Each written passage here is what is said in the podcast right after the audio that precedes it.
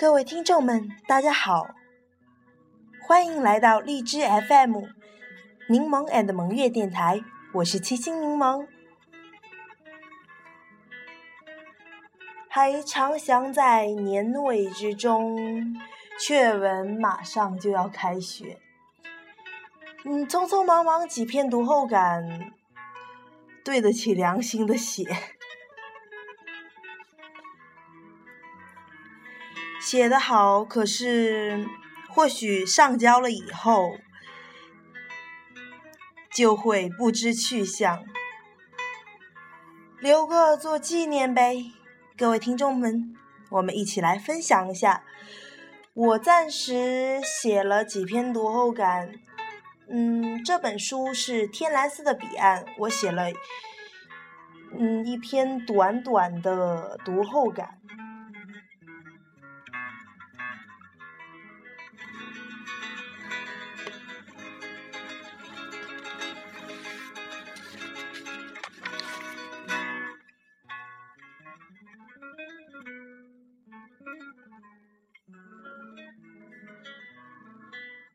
要做的事，请不要留到太阳落山。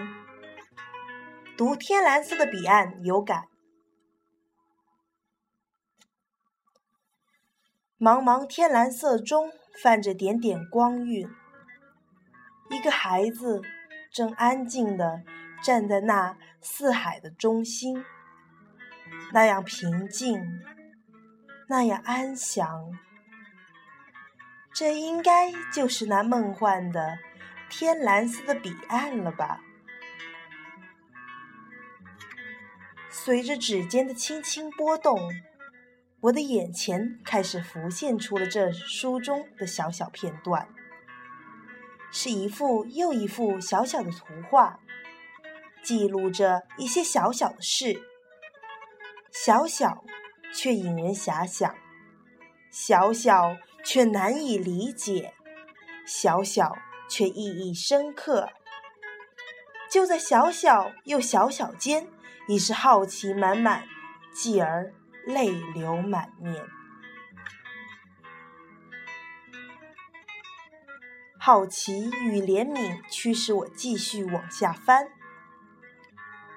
下面的并不是内容，而是著名作家安妮宝贝的序言。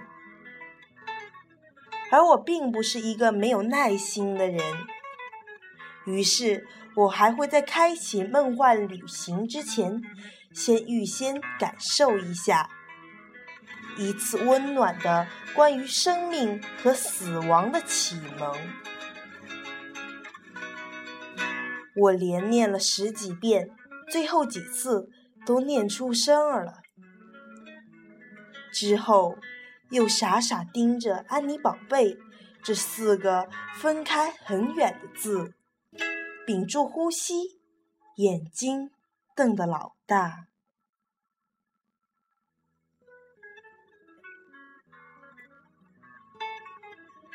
还没进入正题，我就已被一种能量所包裹，一种升华的力量，进入。正题，我似有了一种无敌的能量，已做好了全部准备。接下来的内容我不得而知，我明白。迎接我的是第一章，在天国排队，一眼扫去就看见，欢迎您来到另一个世界。霎时间就有了身临其境的感觉，紧接着一种对于哈利的同情就上来了。是啊，走完人生的旅途，尘世上的事情并不是一了百了，死后不是长眠地下永久得到安息，更不是进入天国省心享福。至少对于小孩来说是这样。就像哈利开场发生的那一幕，就像哈利不能死一样，不论是否故意的，也不论哈利是否愿意来的，都会被责怪。哈利刚来时是多么迷茫，多么无助，多么不安呢？因为他还挂念着自己的爸爸妈妈、姐姐、老师和同学们，却又不知如何传达他的心声。直到他碰上一个叫阿瑟的幽灵，一切才发生改变。阿瑟带着哈利偷偷偷地溜回人间，费尽周折来向亲人和朋友们告别。并向他们表示歉意和爱。看到这，我不禁反思了：这么大费周折的告别，让哈利死后而有不安的灵魂。那么，为何要这样，连死后都还不能直接放下心来？不如就让作者所说。绝不要在你怨恨的时候让太阳下山，也就是说，在你睡觉前绝不能生气或敌视任何人，特别是不要敌视你所爱的人，因为你有可能今天晚上一躺下，明天早晨就再也起不来了。再加上一条。要做的事，请不要留到太阳落山，也是同样的道理。想到这儿，我突然觉得，从前的我就像哈利一样，总会时不时的说些气话，却没有意识到随着随时就可能的危险。而现在的我却总是对事情一拖再拖。现在想想，一切都有些可笑和惋惜。这只是一个故事，一个先抑后扬的故事。它是文化心理的产物，充斥着奇思妙想。虽然它是个故事，它也只是个故事。但极其重要的是，它。处处洋溢着对生命的热爱，在人生理念上给予读者许多启示。天蓝色的彼岸是对人生、生命的一种敏感、耐心的探讨。我得出了一个或许带着几分浅显的结论：要做的是。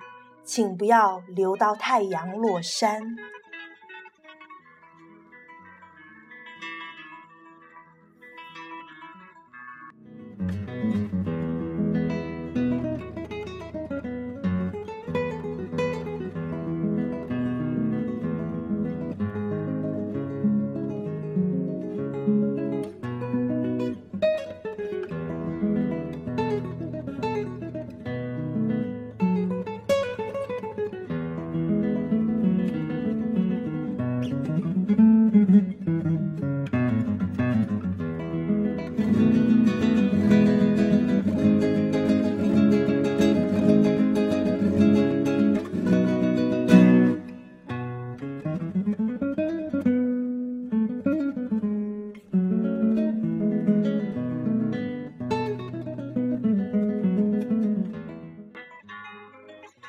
听众朋友们，这里是 FM 幺八七零五零柠檬的萌月电台，柠檬的萌月随时随刻在身边，我是清新柠檬。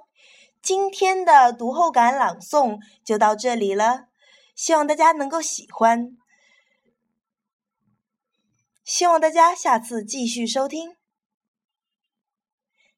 嗯，也可到喜马拉雅客户端来搜索我们哟。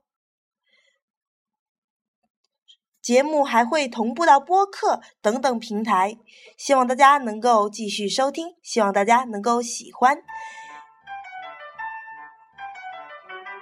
谢谢大家收听，再见。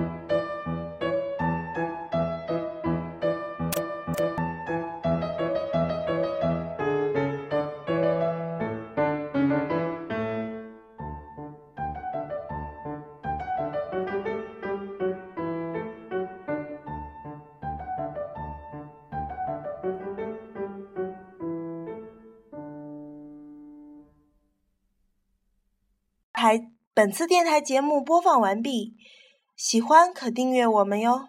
这里是 FM 幺八七零五零宁麦的萌月电台，拜拜。